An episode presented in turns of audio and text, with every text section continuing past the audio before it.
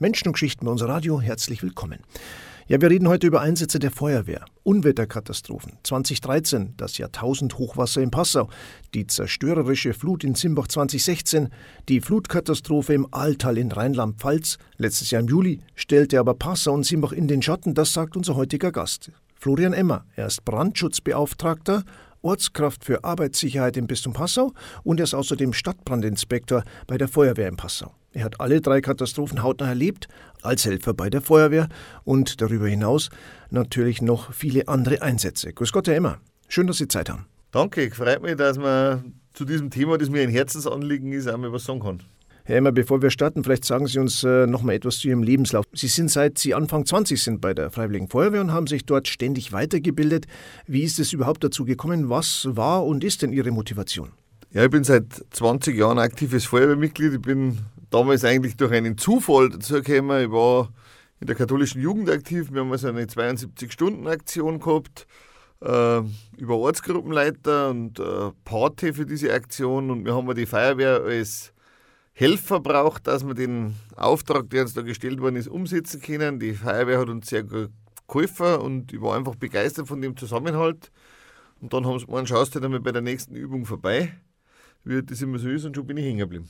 Sie haben natürlich viel gesehen und erlebt in dieser Zeit. Was alles? Meine natürlich in Erinnerung bleiben so große Einsätze, Industriebrand, Bauernhofbrand, sowas, ja, von dem redet man immer wieder, Verkehrsunfälle. Aber wenn man so zurückschaut, ist einfach eine Zunahme der Kleineinsätze, äh, geht massiv in Tee. Also von Türöffnungen für Rettungsdienst, Ölspuren, äh, umgekippte Bauzäune, Bäume und so weiter. Also die Bevölkerung greift schon oft auf die Hilfsorganisation Feuerwehr zurück. Es ist schon ein Job, der einen auch an seine Grenzen bringen kann, kann ich mir vorstellen. Was war das zum Beispiel? Mal besonders belastend haben immer Einsätze irgendwie mit Kindern. Ich komme von der Feuerwehr, die viel mit oder am Wasser auf unsere drei Flüsse im Passau zum Tor hat, zu Menschenrettungen, wenn, wenn Leute ins Wasser fallen oder in suizidaler Absicht ins Wasser springen, äh, die gingen einem schon immer neu, weil man natürlich immer ein Stück weit mitfühlt und sich überlegt, was bringt ein Menschen so weit von der Schanzelbrücke, der Hängebrücke, der Imbrücke äh, im November in Inn zum Springen oder sowas. Also da stellt man sich schon auch Fragen, freut sich dann auch oft, wie gut das einem selber geht. Das ist ein wenig wie so ein zweischneidiges Schwert, das Ganze. Wie geht man jetzt damit um? Da ist Krisenmanagement ja auch ein wichtiges Thema. Die Leute, ja, müssten ja auch mit Tod und Trauer umgehen können oder umgehen lernen.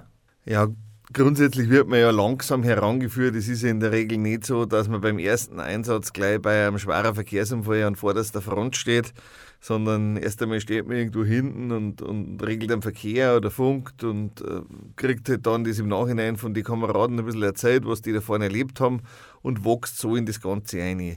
Man wird natürlich auch bei der Ausbildung immer wieder darauf vorbereitet, dass sowas passieren kann. Und ja, letztendlich muss man eine gute Kameradschaft pflegen, dass man viel reden kann, dass man sich gut kennt, dass man am anderen anmerkt, wenn es einem nicht gut geht und dass man dann den vielleicht auch aus der ersten Reihe mal zurückziehen kann und durch einen anderen ersetzen kann. Da muss man ein bisschen einen Überblick behalten, braucht man ein bisschen ein Fingerspitzengefühl und ein, ein gutes Miteinander, eine gute gelebte Kameradschaft ist in meinen Augen auch und da, dass man sowas meistern kann. Die Flutkatastrophe im Ahrtal in Rheinland-Pfalz. Letztes Jahr im Juli stellte die Ereignisse in Passau 2013 und Simbach 2016 noch einmal in den Schatten. Das sagt unser heutiger Gast Florian Emmer. Er hat alle drei Katastrophen hautnah erlebt, eben als Helfer bei der Feuerwehr, Herr Emmer. Ich habe vorhin gesagt, Passau ist Hochwasser erprobt, sowohl die Anwohner als auch die Helfer. 2013 nutzte aber alle Erprobung nichts. Ja, 2013 muss man sagen, hat uns kalt erwischt, hat alles überstrahlt, was wir, was wir kennt haben und was wir erwartet haben. Wir haben immer wieder versucht, uns nach den neuesten Prognosen zu richten, aber irgendwann war das einfach nicht mehr handelbar. Haben auch unsere äh, Gerätschaften abgesoffen und haben aber in der Zwischenzeit viel daraus gelernt, haben wir ein gutes neues Hochwasserkonzept erarbeitet für die Stadt Passau in Kooperation mit den umgrenzenden Landkreise, Landkreis Passau, Landkreis Freyung Grafenau und Landkreis Rottalin, wo es jetzt auch schon vorbeplante Einheiten gibt, die dann zu uns nach Passau kommen, die uns unterstützen, die dann auch wissen, was sie zu tun haben, wo sie eingesetzt werden.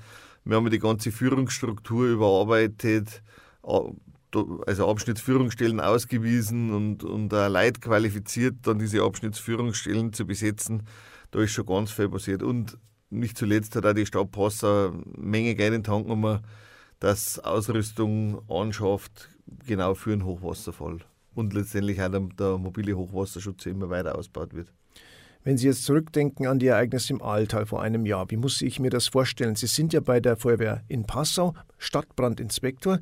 Wie kommt äh, hier diese Hilfskette in Gang? Ja, es ist ja so, dass der, der Landrat von dem Landkreis Ahrtal den Katastrophenfall ausgerufen hat und einen Hilfskräftebedarf an die nachgeordnete Stelle, also in dem Fall die Landesregierung äh, Rheinland-Pfalz, gemeldet hat.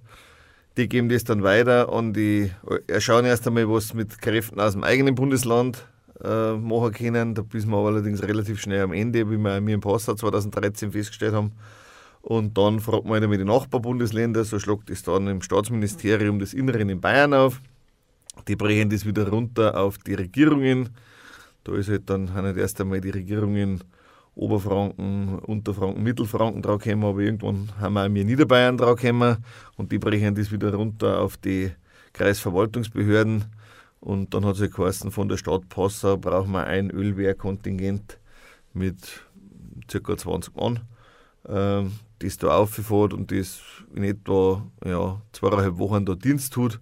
Das heißt, wir haben uns dann auch selber überlegt, wie wir uns abwechseln, haben uns dreimal abgewechselt in der Zeit äh, dass es einfach nicht zu lang wird für den Einzelnen und haben uns da aufgestellt. Wie haben Sie das erlebt? Wie war das bei der Ankunft? Äh, zunächst äh, wird man wahrscheinlich, soweit es geht, gebrieft über die Lage vor Ort, oder? Naja, das Briefing vorher, muss man sagen, ist relativ überschaubar, weil wir haben 24 Stunden Zeit, dass sich unser Hilfeleistungskontingent in Marsch setzt und da hat man natürlich erst einmal einiges an organisatorisches daheim zum Regeln und dem Job zum Regeln, dass man jetzt dann ein paar Tage nicht da ist. Man hat natürlich schon ein wenig gewusst, was einen erwartet, weil man ja auch das im Fernsehen und Nachrichten und so weiter gesehen hat. Wir waren ja nicht äh, mehr der ersten Stunde, sondern da war ja das Ganze schon im Gange.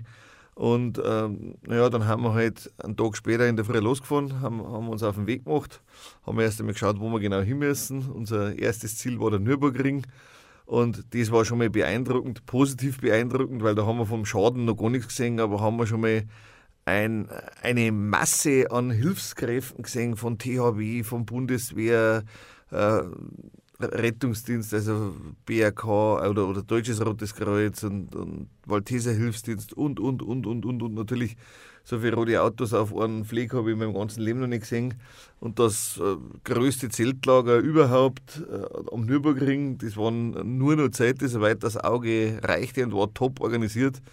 Ich habe gesagt, so heiß kann ich teilweise daheim nicht duschen, wie es der THW uns da aufgebaut hat. Also das war schon mal beeindruckend äh, hat uns aber auch gesagt, okay, wenn man da so einen Aufwand betreibt und so viele Hilfskräfte da haben, dann muss auch das Schadensausmaß extrem sein. Und äh, wir haben dann die erste Nacht am, am Nürburgring übernachtet und haben dann am nächsten Tag in das Ahrtal gefahren bis zu unserem Einsatzort. Das war der Ort Dernau. Ist mir ungefähr eine Stunde gefahren vom Nürburgring aus. Also wir waren da schon weit außerhalb.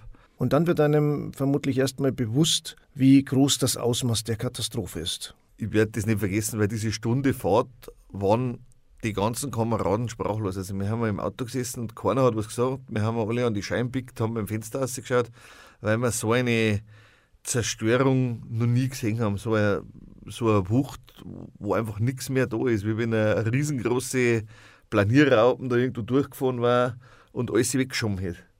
Wohnwegen, die am Dach liegen, Autos, die um Baum umgewickelt haben, Brücken, die es weggerissen hat, äh, eingestürzte Hausfassaden, äh, wo man einmal quer durch die Häuser durchschauen können hat, Berge von Autos, die man schon geborgen hat und irgendwo einfach einmal auf einem Feld aufeinander geschmissen hat.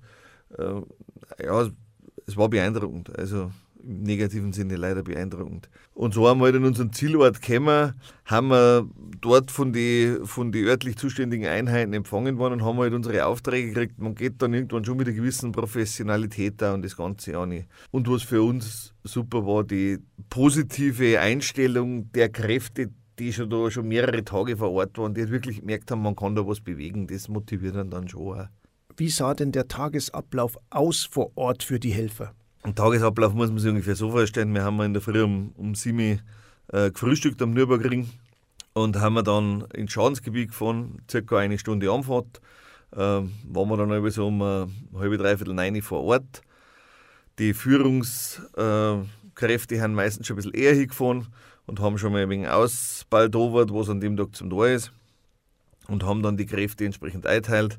Und dann hat man ungefähr bis 17 Uhr gearbeitet, auspumpt, geschaufelt. Äh, unser Job war jetzt in erster Linie so Öl-Wasser-Gemisch und Öl-Schlamm-Gemisch abzupumpen in Kanister und, und zu entsorgen.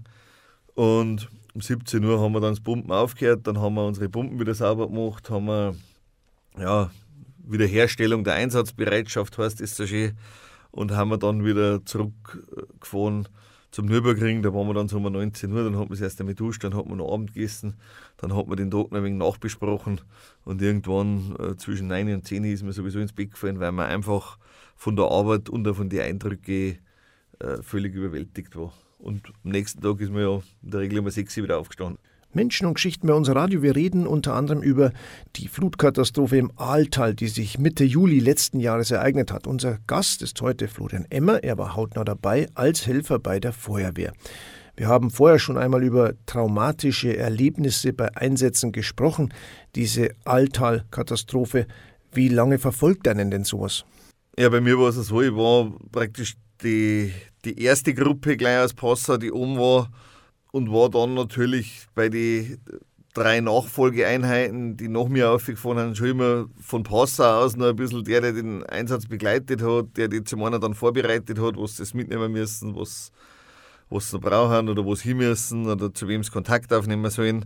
Aber es holt dann, dann der Alltag auch daheim irgendwann wieder ein. Wir haben ja daheim auch noch ein paar Einsätze gehabt und äh, ja, man lernt das auch, man darf sich nicht zu sehr mit den Opfern verbrüdern, weil es einfach schwierig ist, dann eine gewisse professionelle Distanz zu wahren.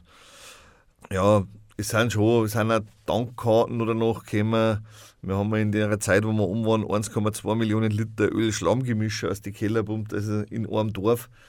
Das war schon auch für die beeindruckend, äh, wenn die Freiwilligen Feuerwehren aus Bayern da kommen, was die da was die da anreißen. Und es, ich weiß auch, es hat noch ein paar so Initiativen gegeben. Die Innstopferei hat dann einmal noch gesammelt und, und der Pfarrer ist nochmal aufgefahren und hat da was übergeben. Aber an sich sagt man schon, man sollte jetzt nicht danach als Tourist da hinfahren, wo man im Katastrophenfall gearbeitet hat, weil man braucht eine gewisse Distanz einfach.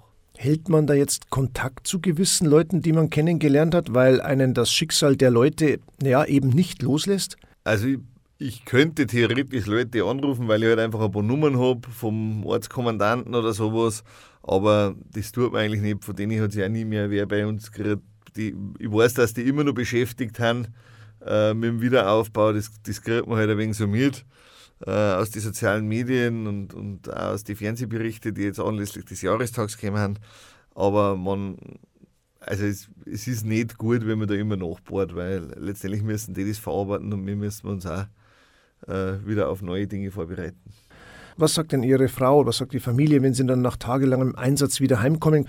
Kann sowas zur Belastung werden? Ja, Gott sei Dank sind so tagelange Einsätze ja eher der Ausnahmefall. Und mein, grundsätzlich muss man sagen, Feuerwehrdienst ist für Familie, für Kinder, für Frau, äh, aber auch für Kollegen in der Arbeit immer eine Belastung. Also es braucht ein Riesenteam, das hinter einem steht, dass man das überhaupt machen kann, weil es natürlich schon häufig vorkommt, dass man von jetzt auf gleich aufspringt, losläuft, weil halt irgendwo, weil es irgendwo brennt, weil irgendwo eine Brandmillanlage runtergeht, weil, weil ein Verkehrsunfall ist.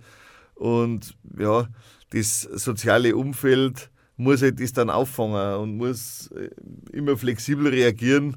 Äh, wie oft ich schon meinen Bub zum Fußball fahren wollte und dann hat meine Frau einspringen müssen, weil ich wieder weg war oder solche Sachen das, das geht auch nur, wenn, wenn Leute dahinter stehen. Darum ist es also wichtig, dass man halt in der Bevölkerung eine breite Akzeptanz hat und dass da ein Verständnis da ist, dass man halt, dass halt ehrenamtlicher Feuerwehrdienst einfach nicht anders machbar ist.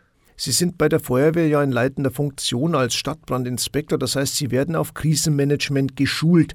Da geht es viel um die Verantwortung auch für andere, die Sie im Blick haben müssen, oder? Ja, es gibt die Ausbildung PSNV, psychosoziale Notfallversorgung für Betroffene und für Einsatzkräfte. Und der Teil für Einsatzkräfte ist halt Teil unserer Führungsausbildung. wo man halt auch ein bisschen äh, Stressanzeichen an Menschen lernt, äh, zu, zu, erkennen lernt und äh, ja, halt versucht zu reagieren. Wir haben unsere Fachberater für den Bereich einmal, wo man dann gezielt weitervermitteln kann.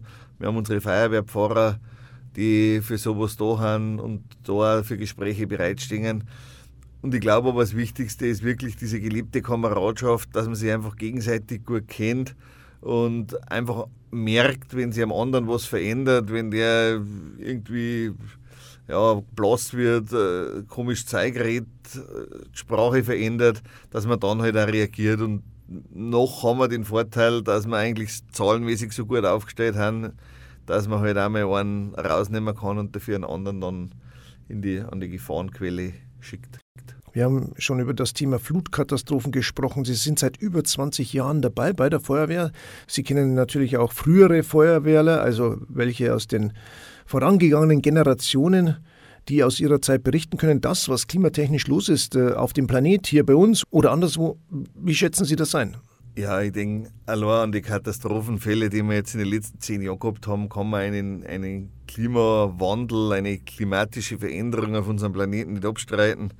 Ich sage nur 2013 die großen Hochwässer in unserer Region, 2016 dann der Starkregen, man denke an, an Simbach am Inn oder sowas. 2021 dann das im Ahrtal.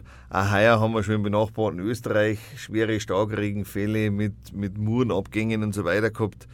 Also das nimmt massiv zu. Aber auch überhaupt das Einsatzspektrum der Feuerwehren hat sich da in den letzten 10, 15 Jahren massiv verändert. Nicht nur Umweltkatastrophen, auch wenn man sich anschaut, was sich politisch verändert hat. Wenn ich mit unseren Feuerwehrsenioren rede, dass wir mir zwei Flüchtlingswellen innerhalb von fünf Jahren haben, wo die Feuerwehren gefordert haben, dass wir nebenbei noch eine Pandemie haben, wo die, wo die Hilfsorganisationen gefordert haben, das ist nicht mehr normal. Da spricht man schon von einer besonderen Belastung. Weil es brennt ja deshalb nicht weniger oder es sind ja auch nicht weniger Verkehrsunfälle. Also das geht ja alles einher. Wir wollten zum Schluss noch über das Thema Prävention reden. Vor kurzem haben Sie ja hier schon über das Thema Notvorrat gesprochen und im Zuge dessen, wie man sich eventuell auf plötzliche Gefahren vorbereitet. Was ist Ihr Appell? Ja, der Appell ist, sich einfach Gedanken zu machen, was brauche ich denn dringendes, dass ich einmal zwei, drei Tage autark oder möglichst autark überleben kann. Ähm, und wie kann ich mein Leben danach wieder in halbwegs normale Bahnen lenken. Eine ganz einfache Möglichkeit, die ich immer wieder erwähne, die aber jeder vergisst, ist so Digitalisieren von irgendwelchen Unterlagen. Weil wenn mein Haus abbrennt oder äh, absauft, dann haben halt alle Dokumente, die ich in Papierform habe, weg. Wenn ich das irgendwie auf einer sicheren Cloud digital gespeichert habe, dann kann ich da später auch noch darauf zugreifen und sparen wir, sparen wir schon mal einen Haufen Stress für die Wiederherstellung. Aber auch so Dinge wie Medikamentenbevorratung, ein bisschen Energiebevorratung, sei es in Form von Gasflaschen für einen Gasgrill oder Batterien für eine Taschenlampe oder irgend sowas. Das sind eigentlich Dinge, die lang halten und die gerade in so einem Notfall große Wirkung zeigen. Einmal schauen, wie komme ich an Kommunikation, wie komme ich an Information, wenn der Strom halt länger ausfällt, wenn kein Handysendemast mehr geht, wenn der Handy-Akku leer wird, habe ich vielleicht noch irgendein kleiner Radio mit Batterien, wo ich UKW oder, oder Mittelwelle oder irgend sowas empfangen kann, dass ich zumindest ein bisschen weiß, was los ist. Ähm, habe ich nur Wasser daheim, um äh, irgendwas zum Kochen. Es hilft ja nicht nur, jeder sagt, ich habe Nudeln und einen Reis daheim. Dann sage ich, naja, was tust du mit dem? Äh, wie kochst du das und wo bringst du die Wärme her? Also solche Dinge Ganz gute äh, Beispiele gibt es da auf der Homepage vom Bundesamt für Bevölkerungs- und Katastrophenschutz. Auch sehr gut erklärt in kurzen Videos. Kochen ohne Strom und solche Sachen. bbk.bund.de ist die Webseite. Kann man echt nur empfehlen, da mal reinzuschauen. Ein herzliches Dankeschön für den Besuch, Florian Emmer. Gerne. Dankeschön. Das war Menschen und Geschichten bei unser Radio. Die Stunde von 11 bis 12 Uhr, immer Sonn- und Feiertags. Florian Emmer war unser Gast. Nochmals Dankeschön für das Gespräch und vor allem danke für den Einsatz, den Sie und Ihre Kolleginnen und Kollegen tagtäglich bringen. Ganz großes Lob und weiter alles Gute. Tja, und damit sage ich auch für heute schon Servus. Menschen und Geschichten zum Nachhören als Podcast in voller Länge können Sie auf der Webseite des Bistums Passau im Suchfenster Kirche bei unser Radio eingeben. Dann finden Sie alle bisherigen Folgen zum Nachhören. Noch einen schönen Sonntag. Bis nächste Woche. Servus.